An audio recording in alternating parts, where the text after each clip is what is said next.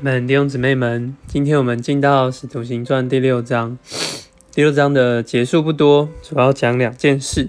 一件事情是当时在这个耶路撒冷，因为有一些说不同言语的问题，导致他们中间有了一些难处。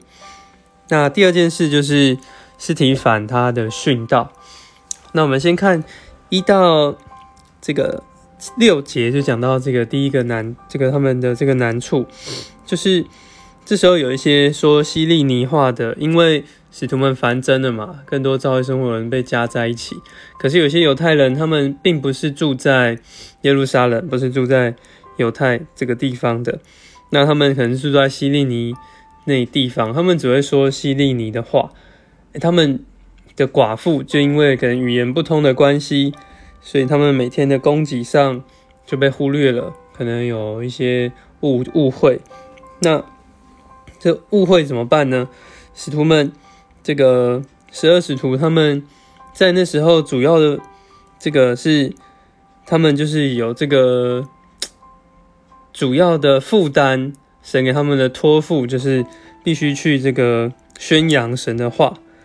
所以虽然宣扬神的话、服侍饭食都是必须的，可是他们不能够撇下不去传神的话，哎，就来专心来服侍饭食。所以他们就从弟兄们中间。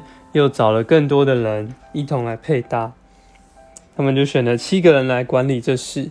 那其中呢，就有后面训到的尸体反，还有一个菲利。那这边我们就看到一个榜样，就是呃，使徒们在这不是把所有的事情都揽在自己的身上，虽然这个事也是非常的重要，这个服饰也是必须的，但是在服侍饭食的时候，他们就把这些事情也托付给更多的弟兄。那这也是我们教会生活中应该要有的一个光景，是我们能够让更多的人一同来配搭、一同服侍。那被安排来服侍饭食的时候呢，同样在这里的榜样就是斯提凡跟菲利，其实他们都是非常恩赐的弟兄。斯提凡在话语上非常恩赐，我们看到他在殉道之前，呃，他所讲的话实在是蛮有这个恩典，然后。看见他讲的话是很有逻辑的，但是他也是甘心乐意的服侍饭食。他没有说我也要传神的话，我就不要来，怎么可以叫我来服侍饭食呢？我们并没有看到这样的话，他乃是在这里甘心乐意的顺服，这是一个非常甜美的榜样。那在八节后面呢，开始我们就呃看见尸体反他即将殉道，他是一个很有恩典的人。所以有些人来跟他，这个犹太人啊，这些会堂的人啊，就来跟他辩论。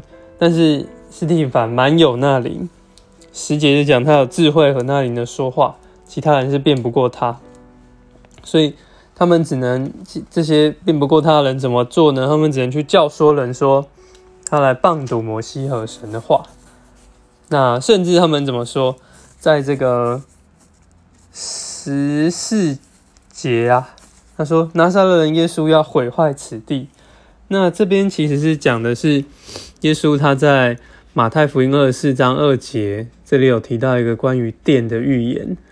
他说：“将来在这里没有一块石头留在石头上不被拆毁的。”那耶稣并不是指着他要来，他自己要来拆这个殿，他乃是指着将来罗马的军队要来毁坏这个殿。但是犹太人在这边这些反对者就曲解这个话。拿讲成说耶稣他要来拆掉这个殿，所以这个对当时来说，他们就制造这些谎言、这些虚假的话，然后让斯蒂凡被抓起来。这就是第六章的内容们。